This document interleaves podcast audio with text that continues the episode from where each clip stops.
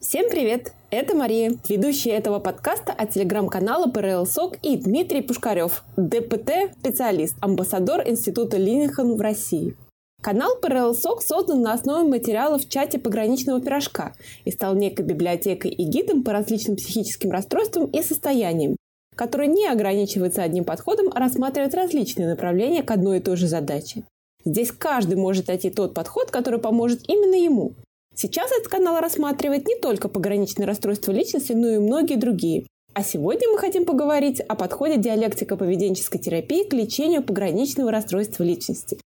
Встречайте! Дмитрий Пушкарев, диалектико-поведенческий терапевт, амбассадор Института Линихан. Расскажите немного о себе. Здрасте.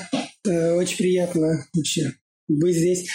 Еще рассказать. Я занимаюсь DBT э, пять лет последние. До этого занимался когнитивно-поведенческой терапией, немножко индианским анализом. По образованию я врач-психиатр, психотерапевт. Ну, в общем, какая-то такая у меня линия.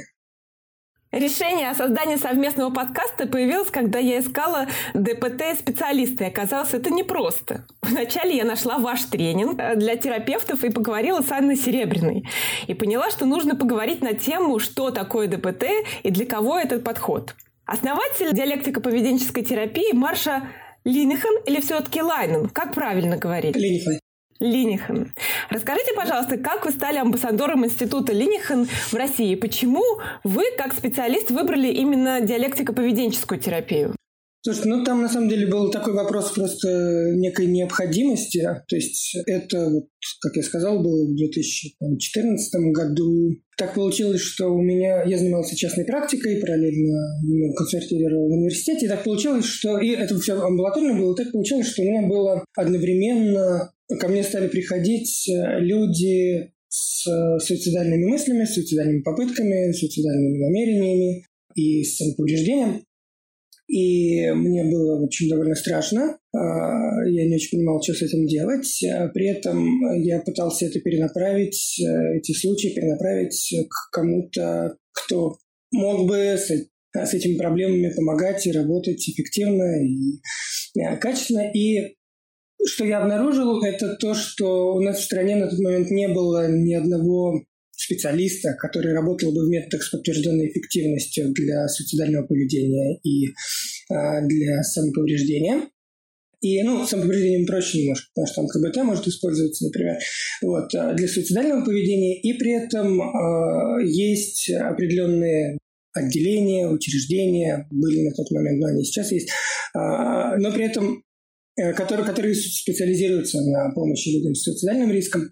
Э, но при этом на тот момент, сейчас ситуация, кстати, довольно сильно изменилась, вот, но на тот момент э, там опять-таки не работал специалистов, которые работают в методах с подтвержденной эффективностью, и при этом а, мои пациенты, которые ко мне обращались на тот момент, они уже имели опыт госпитализации в такие учреждения, имели многократные госпитализации в психиатрические больницы, обращения там, на телефоны доверия и прочие такие штуки. И это не помогало, это для них не срабатывало, и, соответственно, я оказался немножко парализован, потому что отправлять туда, где люди уже были, это было не очень как бы э, похоже на помощь, при этом справляться, как-то помогать самому мне было совершенно непонятно, что можно с этим делать. И, собственно, на тот момент DBT, ну, она вообще уже была известна довольно хорошо в профессиональных кругах, потому что, во-первых, книжка была опубликована в 2008 году на русском, во-вторых, DBT является общепризнанным в мире а, методом с наибольшей подтвержденной эффективностью при суицидальном поведении. И если реально копнуть литературу, то практически чуть ли не единственным методом, а, у которого систематически в различных исследованиях а, подтверждается эффективность. То есть не то, что есть одно-два исследования в небольших выборках, а где один и тот же метод и исследовался разными исследователями, разными профессионалами в разных странах, на больших группах людей. Ну, насколько большие группы людей могут быть в психотерапевтических исследованиях, понятно, что меньше, чем в лекарствах. Вот. И у меня с моим супервизором на тот момент возник вопрос, а может быть как-то поучиться DBT, и стало понятно, что в России DBT поучиться нельзя. Вот. И поэтому мы нашли просто в интернете сайт Института Линиха, написали, и, в общем, что-то оно так и завертелось. Это такая безысходность э, на каком-то этапе была, потому что было вообще непонятно, что делать. Угу. А э, есть разница между э, ДПТ и КПТ в э, суицидальном поведении? То есть КПТ не работает, ну, я правильно поняла? Терапии. Это разные виды терапии. То есть э, вообще когнитивно-поведенческая терапия – это не метод, это по большому счету язык. Э, который, на котором говорят профессионалы и который объединяет э, довольно большое количество различных методов. Там, когнитивная терапия Рона Бека, схемотерапия, DBT, рационально-эмотивная терапия, там, это старая просто поведенческая терапия, еще скиннеровская и прикладной анализ поведения, который из нее происходит, э, терапия принятия ответственности. В общем, это довольно большое дерево, семейство различных видов терапии. У нас как-то так э, сложилось, э, что у нас под тем, что называют когнитивно-поведенческой терапией, чаще всего подразумевают когнитивную терапию Арона Бека, просто в силу того, что это была первая терапия, которую из когнитивно-поведенческих терапий, которую отечественные профессионалы привезли в Россию, и как-то закрепилось, что когнитивная терапия и КБТ – это как бы одно и то же. Но вообще когнитивно-поведенческая терапия, а, как, как, как какой-то терапии, как метода, можно сказать, что не существует, если мы говорим исследования КБТ. А, например, вот э, я видел большой сравнительно большой метаанализ по эффективности КБТ а, при суицидальном поведении. Если начинать, э, ну там внутри, там, не знаю, 20 исследований или там сколько-то, а, вот, когда начинаешь смотреть внимательно, что это за исследование, оказалось, что там из серии из этих 20 исследований 18 это исследование DBT, которое не является вот, КБТ. Вот. И пара исследований – это определенные виды когнитивной э, или когнитивно-поведенческой терапии, которые тоже мы не, нельзя с уверенностью утверждать, что люди делали одно и то же, потому что разные когнитивно э, и когнитивно-поведенческие терапевты разрабатывают свои протоколы различные. Там, не знаю, вот, э, протокол Барлу унифицированный тоже еще один из вариантов. По сути, отдельная терапия, но при этом она в рамках вот, когнитивно-поведенческой терапии. Поэтому такой очень, очень вопрос как-то на него очень сложно ответить, э, в чем разница, потому что я не очень понятно, что такое КБТ. Но DBT – это один из видов терапии, который относится к семейству КБТ. Как понять, когда нужно идти к ДПТ-специалисту? Есть какие-то критерии? Да, собственно, вот э, DBT известно э, как метод помощи при пограничном расстройстве личности. Такой у нее есть антураж, скажем так. Ну, и это есть действительно основания, потому что есть исследования, которые говорят, что DBT эффективно при ПРЛ. Вот. Но здесь важен нюанс, что и книжка так называется, Марша «Когнитивно-поведенческая терапия пограничного расстройства личности». Вот так называется книжка. Э, по DBT. Э, но здесь важный нюанс, что пограничное расстройство личности бывает очень разным. А если смотреть на критерии ПРЛ, это 9 критериев, из которых достаточно 5. Да? То есть э, потенциально можем представить себе человека, у которых двух людей, у каждого из них по 5 критериев, то есть у каждого из них ПРЛ, но при этом общий симптом, общая черта только одна. Вот, поэтому это очень гетерогенная группа ПРЛ. И э, если говорить про DBT, то ПРЛ вообще был выбран на несколько таким исторически, по историческим причинам, а, потому что вообще и ее коллеги разрабатывали метод для помощи именно людям с суицидальным поведением и с самоповреждением, а, с повторными суицидальными попытками.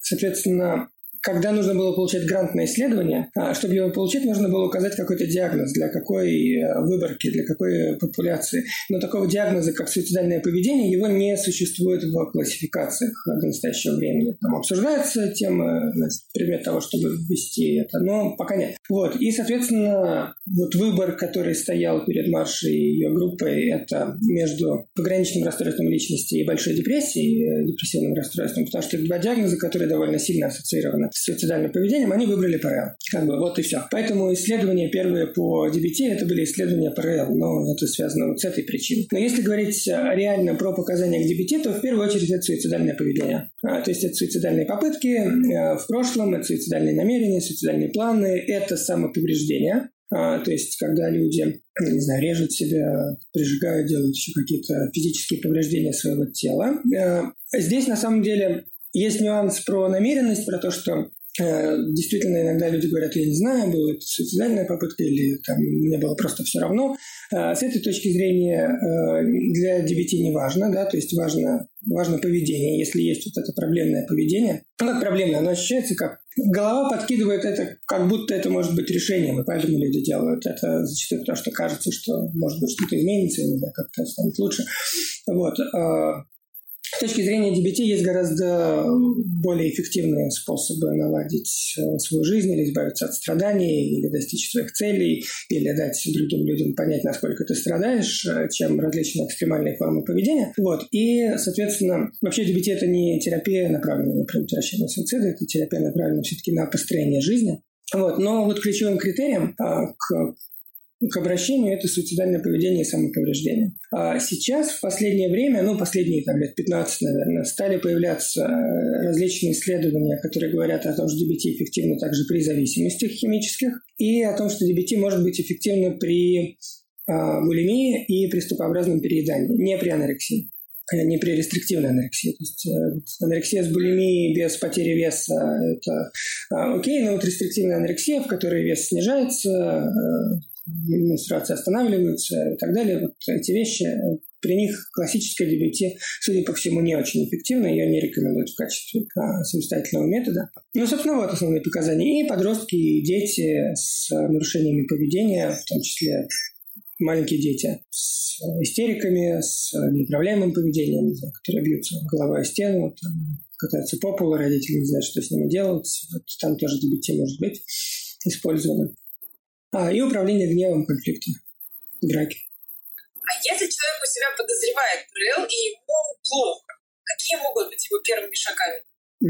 Ну, можно для начала открыть Википедию и посмотреть, что такое ПРЛ, и сверить вообще э, похоже, не похоже.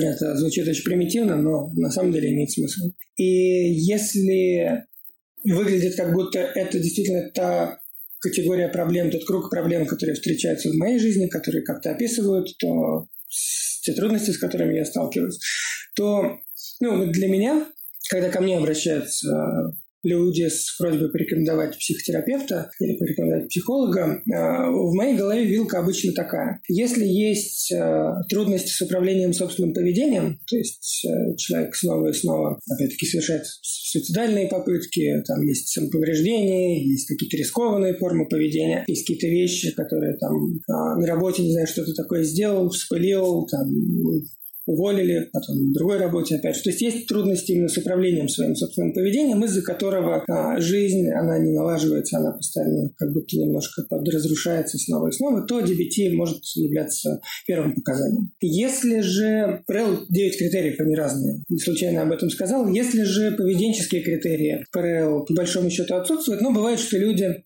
рассказывают такие вещи или обнаруживают в своих жизнях, что как бы снаружи вроде бы какая-то нормальная вполне жизнь, там, не знаю, я живу, у меня есть там, жена или есть там, муж, у меня там, дети, там еще что-то как-то работаю, но есть вот это чувство пустоты. И я слишком сильно переживаю, у меня перепады настроения, я не могу там а, себя успокоить подолгу. У меня склонность к депрессиям, склонность к гневу. Там. Ну, вот, вот те вещи, которые связаны скорее с внутренним страданием, от, а, а не с внешним поведенческими сложностями. Если ПРЛ представлены скорее вот этими вещами, отсутствуют поведенческие проблемы, то мы обычно перенаправляем на схемотерапию, потому что схемотерапия – это другой вид помощи с подтвержденной эффективностью при ПРЛ. Она как раз заточена в первую очередь именно на помощь в эмоциональной внутренней саморегуляции и на вот эти как сказать, работу с тем, как человек себя ощущает. В принципе, ПРЛ чем-то, схемотерапия чем-то похожа на DBT,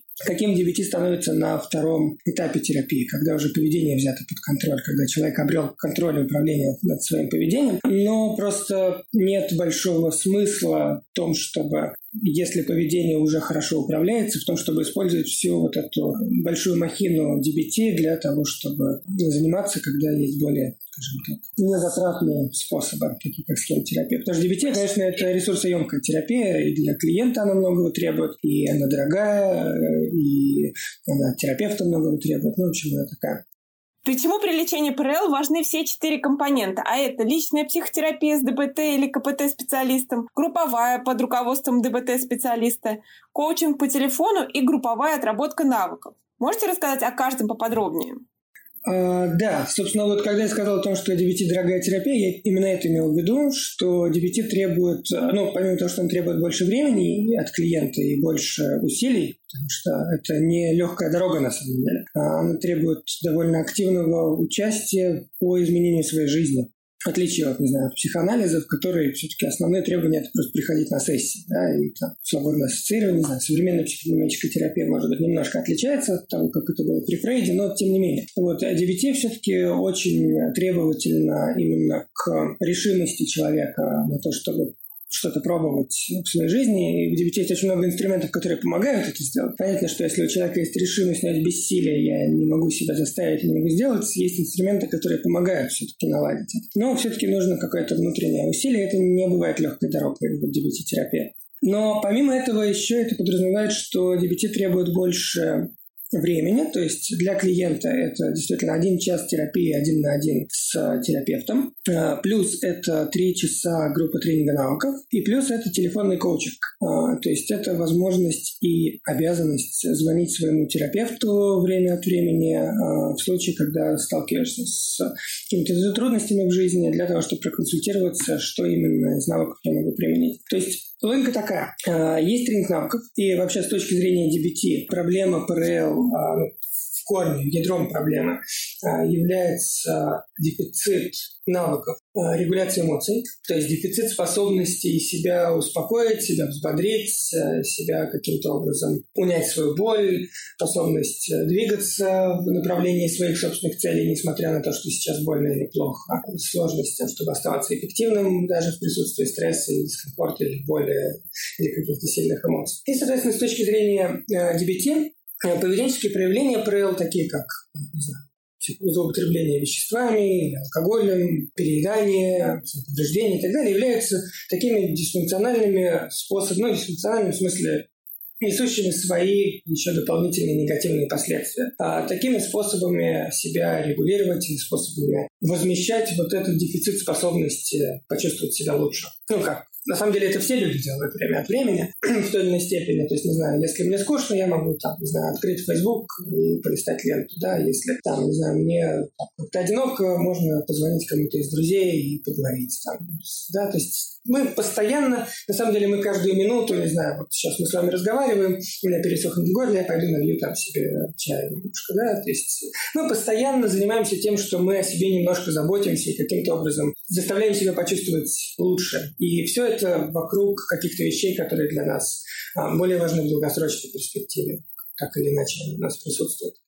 Иногда они как-то хорошо вербализованы, иногда это скорее более смутное направление, но это то, что присутствует обычно в жизни людей. С точки зрения DBT, если наша способность это делать а, не очень высокая, то, я, наверное, повторяюсь, да, то э, люди могут использовать вот эти способы и вот такие способы, как, не знаю, алкоголь, например, в литературе, в массовой культуре мы хорошо знаем, там, не знаю, писатели там, начала 20 века, да, истории про человека, который топит горе в вине, да, выпивает для того, чтобы не чувствует. И, в принципе, действительно, эти вещи, они могут работать.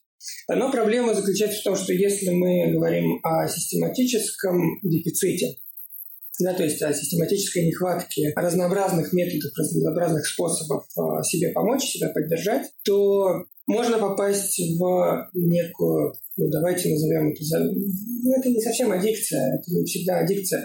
Но, скажем так, а, человек может начинать полагаться на отдельные средства, в том числе на эти средства, которые могут приводить к негативным последствиям, особенно при систематическом употреблении. Ну, то есть не знаю, приведу пример. Если, например, я пытаюсь как-то, ну, вот, допустим, у меня есть э, там, партнер, и я пытаюсь до него как-то донести, у меня какая-то какая поддержка, он меня не слышит, э, мне плохо, он меня не слышит, и я в какой-то момент, э, не знаю, мне настолько плохо, что я взял и там поцарапал все руки, и он увидел царапины, и он такой, о боже мой, что с тобой что-то не так, и он внезапно отреагировал то мне будет очень сложно в следующий раз, когда я не смогу до него докричаться, не вспомнить о том, что есть способ, которым я могу до него докричаться. И таким образом это начинает как снежный ком. Эти способы, они начинают э, постепенно становиться основой нашей опоры вообще, на которой мы живем. Это становится все больше и больше в какой-то момент это может приводить к тому, что начинает разрушать жизнь, потому что если мы говорим про суицидальное поведение, то довольно сложно строить жизнь, если ты постоянно думаешь о том, как ее закончить примерно похоже на то, как, а, как заселиться в квартиру, но в прихожей, да,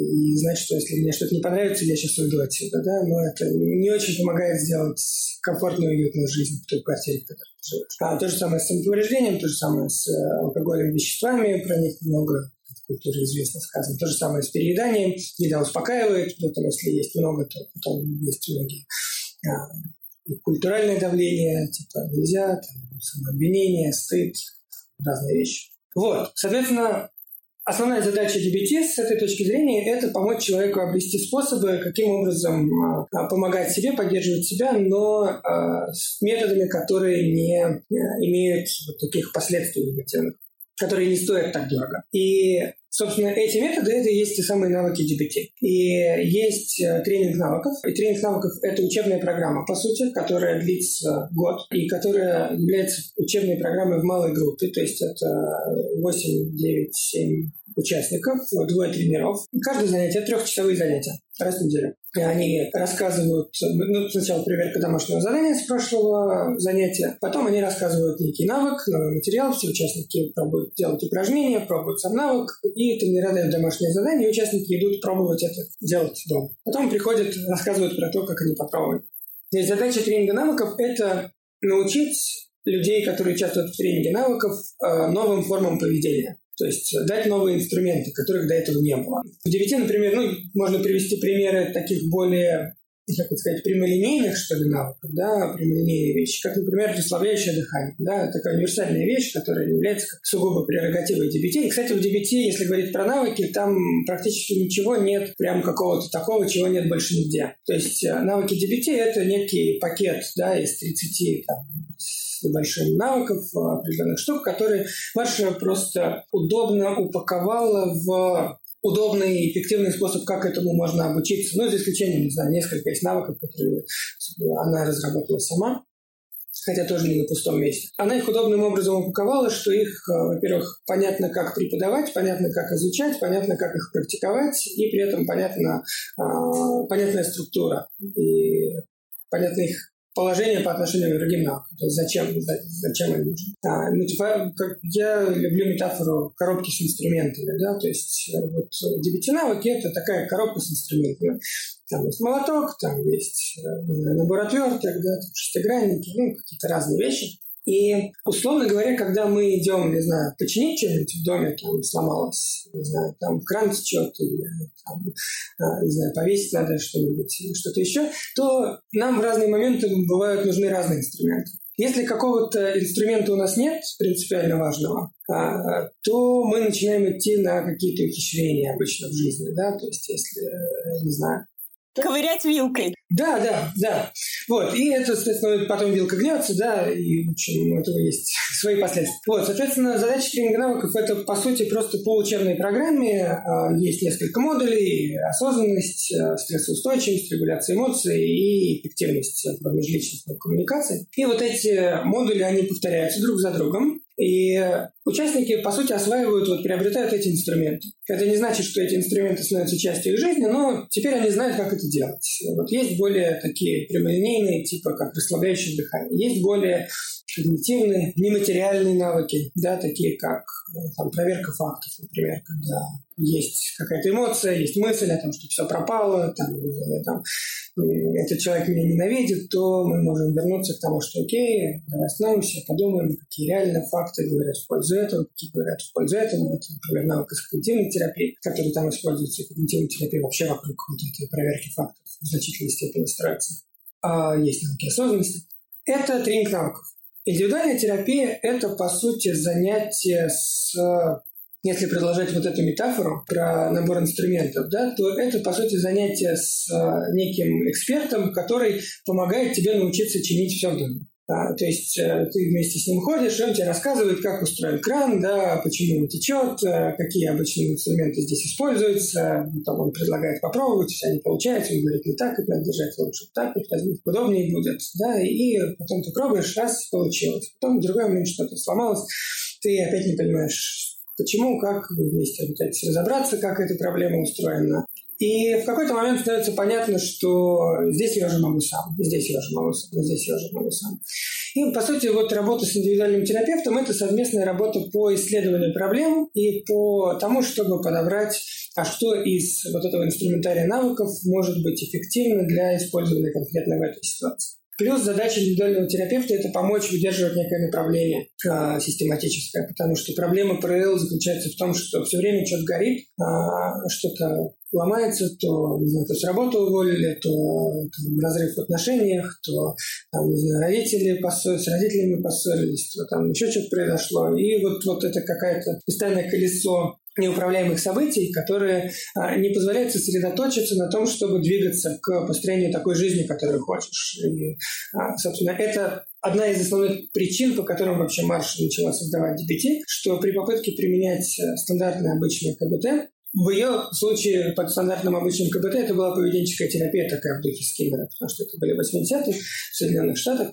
Но, в принципе, если говорить про когнитивную терапию, это похожим образом. Вот, э, я и мои коллеги, которые пытались работать с ПРЛ еще до того, как мы стали пробовать DBT, это то, с чем мы часто сталкивались, как, как профессионалы, с чем наши клиенты сталкивались, находясь в терапии. Очень сложно что вы поставили цели совместные, там, я хочу, там, не знаю, начать устраиваться на работу, писать резюме, там, не знаю, как это сделать, я это боюсь, но вот сегодня у меня вот это, завтра, на следующей неделе у меня вот это, и все никак не удается подобраться к тому, чтобы решать, собственно, вот эти проблемы. И задача индивидуального терапевта, в DBT есть свои инструменты, которые позволяют это сделать. Задача индивидуального терапевта помогать сохранять вот эту целенаправленность по построению именно такой жизни, которую хочется прожить. То есть не просто заниматься реактивным неким затыканием дыр, да, и заплаток на какие-то вещи, которые стрессовые, сиюминутные, но и параллельно с этим помогать определять и потихоньку клиенту самостоятельно определять и двигаться в направлении каких-то значимых долгосрочных целей. Это очень важная составляющая. Вот. Третий компонент – это телефонный коучинг. Коучинг – это значит, что клиент может позвонить своему терапевту 24 на 7 и задать вопрос. А, что мне сейчас сделать из того, что я умею. Это можно сравнить, телефон, это не терапия телефона, по телефону это можно сравнить с ролью а, тренера на боксерском матче. А, вот, тренер боксера, он не во время матча, да, он не впрыгивает на ринг, чтобы там навалять сопернику, своему спортсмену, да, он во время матча, он не помогает ему разучить какие-то новые движения, задача тренера в этот момент это делать какие-то подсказки, да, или, или воодушевлять, говорить, там, ты можешь, давай, или сказать, смотри, вот здесь он раскрылся, давай сейчас вот это, то, что мы готовили, да, то есть задача тренера это а, просто напомнить о тех вещах, которые вы уже изучили, которые вы уже прошли во время тренировок. И, соответственно, телефонный коучинг обычно делает индивидуальный терапевт, который знает, каковы проблемы, и вы вместе клиент и терапевт вместе разработали их решение, а потом случилась реальная жизненная ситуация, и там легко растеряться. Одно дело там изучать дыхание, релаксации на группе тренинга, потом идти с терапевтом примерно обсуждать, как это можно применить. И совершенно другое, когда на тебя накричала мама в 2 часа ночи и выставила за дверь, и ты стоишь на лестничной площадке и не знаешь, что тебе делать. В этот момент сориентироваться гораздо сложнее, пока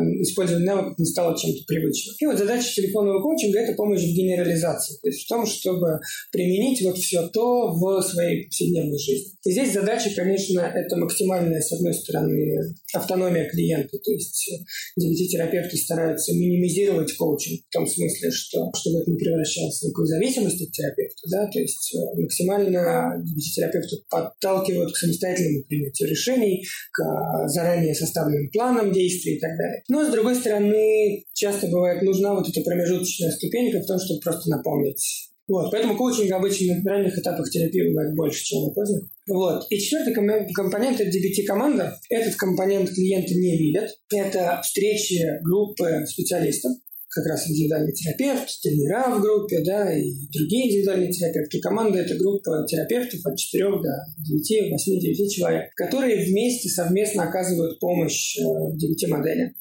То есть э, в DBT нет такого, что Например, у меня нет моих личных клиентов. Все мои клиенты – это клиенты моей команды. И наоборот, вот у моих э, коллег по команде, их клиенты – это мои клиенты. У нас совместная коллективная. Ну, понятно, это юридически по-другому оформляется в нашей стране, да, это, ну, есть все равно человек, который является человеком, оказывающим помощь. Но с э, точки зрения некой моральной ответственности, которую мы сами на себя берем, некой внутренней договоренности, мы договариваемся между собой а, считать, что клиент моего коллеги по команде это, это мой клиент, и мы, соответственно, не просто советуем друг другу или не советуем, а мы всерьез относимся как вот такая бригада, которая вместе оказывает помощь. Есть такая метафора. DBT-команда – это сообщество терапевтов, которые оказывают помощь сообществу клиентов. Это работает так. Мои коллеги по команде могут заменить меня, например, на сессиях, если я в отпуске, или делать телефонный коучинг, когда нет. Кто-то из коллег по команде является, ну, скорее наоборот, я часто бываю тренером навыков, для кого-то из коллег индивидуальных терапевтов. А, и мы, опять-таки, собираемся обсуждаем, как нам координировать усилия, то, что происходит в группе, то, что происходит в индивидуальной терапии. То есть это некая постоянная совместная работа над тем, чтобы вместе вести клиентов, чтобы это было связано с. Вот, в общем, четыре компонента, и ну, без каждого из них DBT была бы неполной. И а, и можно, наверное, и без каких-то из этих компонентов, но просто исследования о том, что DBT эффективно, они говорят э, именно о э, полной модели. Есть модель только навыки, без индивидуальной терапии, но она э, в исследованиях исследовалась на РПП, на переедании и на булимии. А вот на суицидальном поведении нет исследований, которые говорят о том, что это рекомендуется. А если у вас онлайн-группы? В принципе, сейчас в России э, функционирует около ну, 15-20 DBT команд. И я просто на память не помню, сколько их, но порядок примерно такой, наверное, в районе 20. У всех или почти у всех команд а, есть какие-то группы. Они есть в разных городах России. И есть команды, которые предоставляют онлайн помощь, в том числе как индивидуальную терапию, так и онлайн групповой тренинг навыков. Я честно скажу, а, ну, нет какого-то реестра сейчас, да, в котором, а, как это правильно сказать, в котором можно посмотреть все группы, которые, которые сейчас активны, которые сейчас существуют. Просто по той причине, что люди запускают группы, люди заканчивают группы, и это независимые профессионалы в разных регионах э, страны, поэтому а, у нас сейчас нет какого-то ресурса в котором любой мог узнать, какие группы есть, каких нет. Есть у нас сайт DBT Россия, там есть список команд, не всех команд, но тех, которые захотели зарегистрироваться и заразиться. И можно связываться с командами и у них спрашивать, например, того, если у них возможность онлайн-помощи. И почему это опять-таки важно? Потому что в группу нельзя попасть просто так ну, с улицы. Да?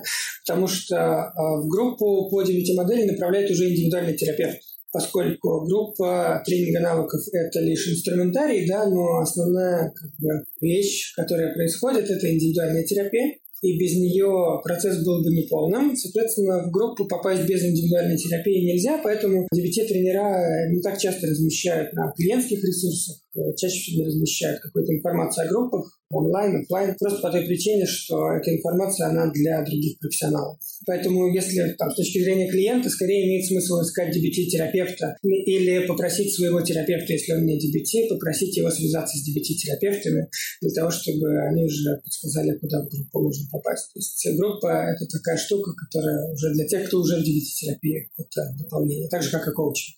А сколько это примерно могло бы стоить? Ну, то есть, чтобы хотя бы по категории понимать. Вообще разные, на самом деле, эти вещи.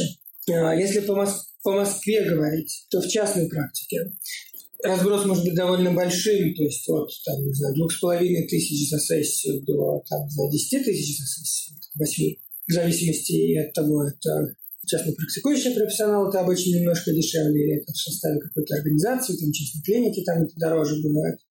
И, и от самого профессионала разная стоимость. Не всегда, кстати, это коррелирует с а, качеством подготовки профессионала. То есть там есть много других входящих параметров, которые влияют на стоимость. Группа тренинга навыков стоит э, по Москве в основном 10 тысяч. По-моему, сейчас кто-то из коллег делает за 12 еще, но в целом в основном 10 тысяч в месяц – это стандартная стоимость группы.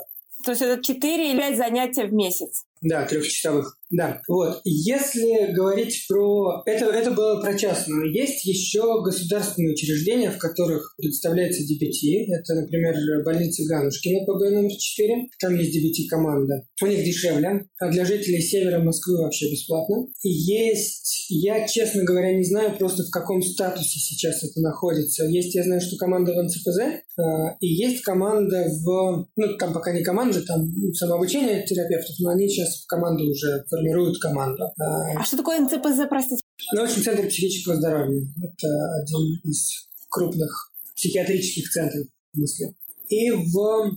Забываю. Короче, то, что называют шестой больницей, там, там сложная аббревиатура, в общем, Центр здоровья детей и подростков имени Сухаревой. Там тоже есть группа профессионалов, которые сейчас осваивают DBT, и как бы они на этапе создания команды, и я думаю, у них появятся тоже подростковые детские группы, они в сентябре, в октябре, групп. Вот. И, соответственно, ну, в государственных, а, я знаю, что в Уфе есть в государственных учреждениях, в государственных учреждениях в Перми есть. Э, там все может быть, я не знаю, какие у них порядки, но это будет либо дешевле, либо бесплатно. А в Украине, случайно, не знаете? В Украине я знаю, что есть определенное DBT-сообщество. Есть э, вот мои коллеги а, Надя Волченская и Ольга Сушко, они организовывали обучение по DBT в Украине не так давно. И я не знаю, собственно, что конкретно сейчас, в каком положении само сообщество находится, да, то есть где профессионалы находятся. Ну, обучение в Киеве было, да, но где сами профессионалы живут, я не знаю, как они работают, я не знаю. Вот, но есть. Есть вот моя коллега Алина Редько, она сейчас тоже переехала в Киев, они РПП занимаются, они DBT тоже делают. Вот. Я не знаю насчет DBT. Ну, вот, вот, э, в принципе, то, что я знаю про обучение DBT в Украине, это в основном профессионалы, которые РПП занимаются, вот из того, что я слышал, потому что все-таки я не очень хорошо знаю их внутреннюю кухню, поэтому я не знаю, насколько много там профессионалов готовы работать именно с, э, с социальным поведением, с ПРЛ, вот с этими вещами. Но кто-то наверняка есть. А может быть, э, есть группы, которые ведут только закончившие обучение, и они могут стоить подешевле?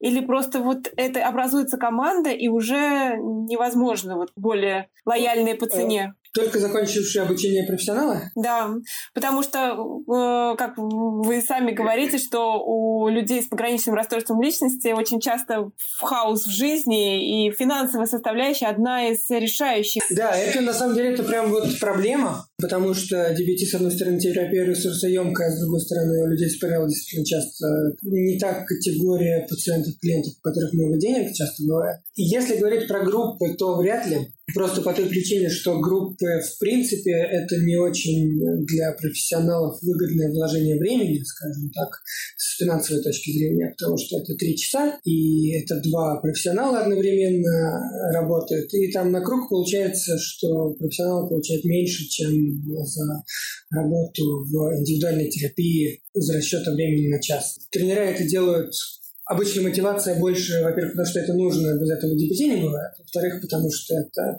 как раз в групповом формате это возможно сделать это дешевле, чем если бы это был еще один час индивидуальный, индивидуальный тренер. Ну, тренинга. И плюс это прикольно. Профессионалы, которым группа не очень нравится, а есть, которые на это подсаживаются и не могут перестать вести группы, потому что это очень классно. А поэтому, наверное, если говорить про экономию, про способ найти дешевле, скорее, наверное, имеет смысл искать более дешевого индивидуального терапевта, потому что можно найти, особенно если это из регионов, там в Санкт-Петербурге, в Уфе, в Перми, в Томске есть профессионалы, ну, еще в городах, которые вполне профессиональные и очень профессиональные и хорошо подготовлены, и многие из них имеют именно полное обучение, то есть не только те, кто вот недавно начали этим заниматься, а, имеют, имеют опыт работы, и при этом это все равно дешевле, чем в Москве, например, получается по стоимости. А, вот. А, наверное, скорее имеет смысл вот таким образом искать, каким образом сделать это доступнее, чем искать более дешевые группы, потому что, ну, вот сложно найти дешевые группы. А как отличить профессионала ДПТ? То есть по каким критериям выбрать этого человека, личного, личного э, ДПТ-специалиста? А, команда – первый как бы способ. Ну, то есть если человек работает в команде, и если эта команда прошла соответствующее обучение, то это уже так или иначе критерий определенный. Ну а дальше, если уже смотреть, то, ну, наверное, важно, что просто когда ты разговариваешь с человеком, с профессионалом.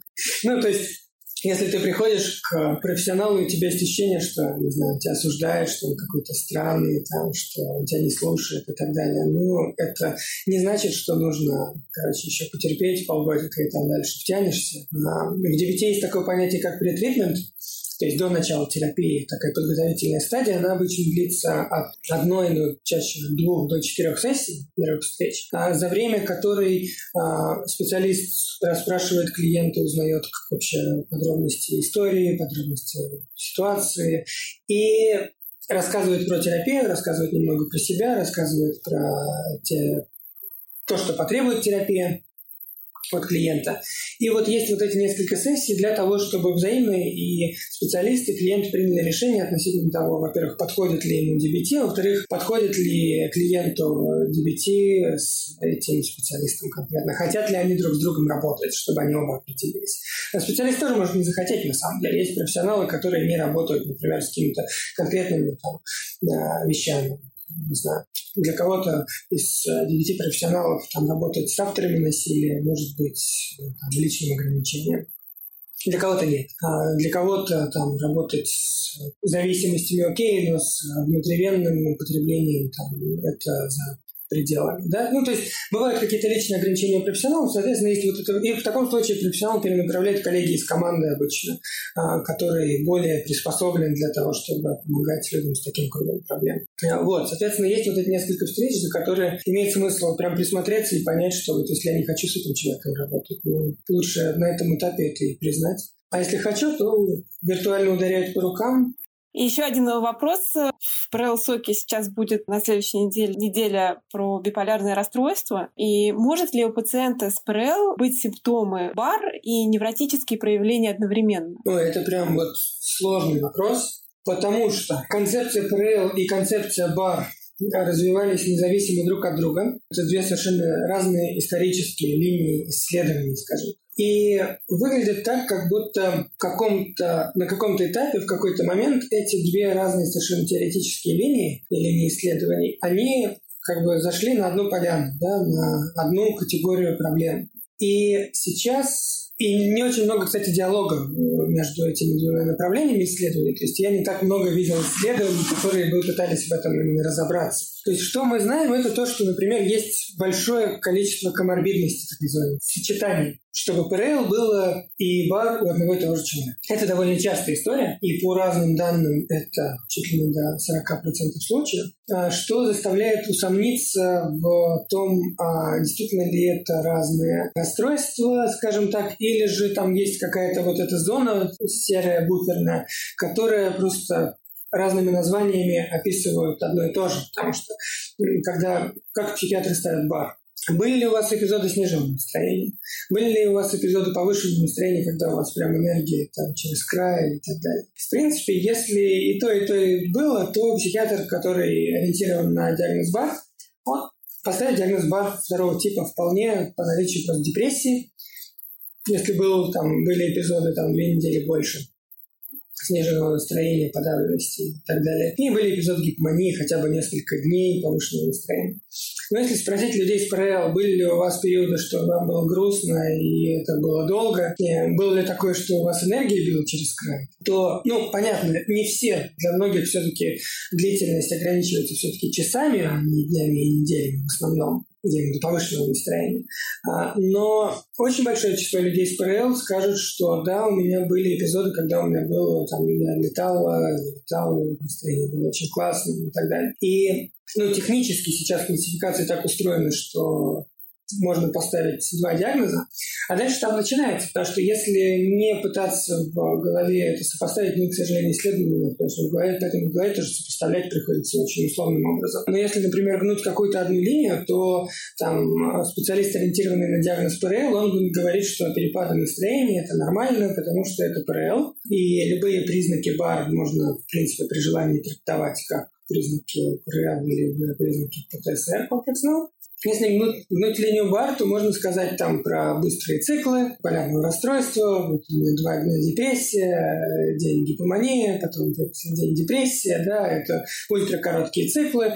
И, в принципе, и там, и там не подкопаешься просто потому, что ну, существующее положение вещей, терминологические исследования, оно не проводит здесь границу и не пытается особо... Может быть, я может быть, за последнее время были исследования, я просто еще не успел их увидеть, но э, вот из того, что мне известно, как-то особо разработки этого вопроса я не видел в литературе. И это прям серьезная проблема в том смысле, что часто возникает вопрос, соответственно, в таких случаях, а как оказывать помощь? Потому что если говорить про БАР, то основной вид помощи – это все-таки медикаменты. Если говорить про ПРЛ, то исследования говорят о том, что медикаменты не работают, э, могут только иногда смягчать какие-то временные симптомы, но, но не лечат. И глобально не сильно улучшает качество жизни людей с ПРЛ, а суицидальный риск -то вообще нет препаратов, которые бы снижали суицидальный риск элите. По данным больших исследований, нет анализов. В отдельных исследованиях там что-то может быть, но другое исследование скажет, что нет, чтобы системно. Вот. И, соответственно, вот профессионалы, которые вот сильно в теме, зачастую принимают решение просто сделать это и то, и э, терапию БАР медикаментозную, и терапию ПРЛ. И, наверное, это сейчас лучшее, что мы можем выбирать в такой ситуации, просто потому что это то, что мы умеем. Но на самом деле это большой вопрос. Где это коморбидность, а где это ПРЛ, которое, кому, которое кто-то из специалистов назвал биполярным расстройством, а где это биполярное расстройство, которое кто-то из специалистов назвал пограничным расстройством. И это проблема не профессионалов, это проблема отрасли науки в целом. Спасибо большое. Мы сегодня поговорили о ДПТ Маршалайнен, о том, почему важны все четыре компонента, о том, как искать специалистов, и поговорили даже о том, где какие специалисты есть и как их можно искать. И в заключение еще немножечко поговорили про ПРЛ и БАР, которые оказываются очень похожи и близки э, между собой. Спасибо большое за встречу. Было очень интересно, и очень много нового узнали. Я надеюсь, что мы еще сможем как-нибудь пересечься и еще поговорить. Спасибо, что позвали. Было очень приятно.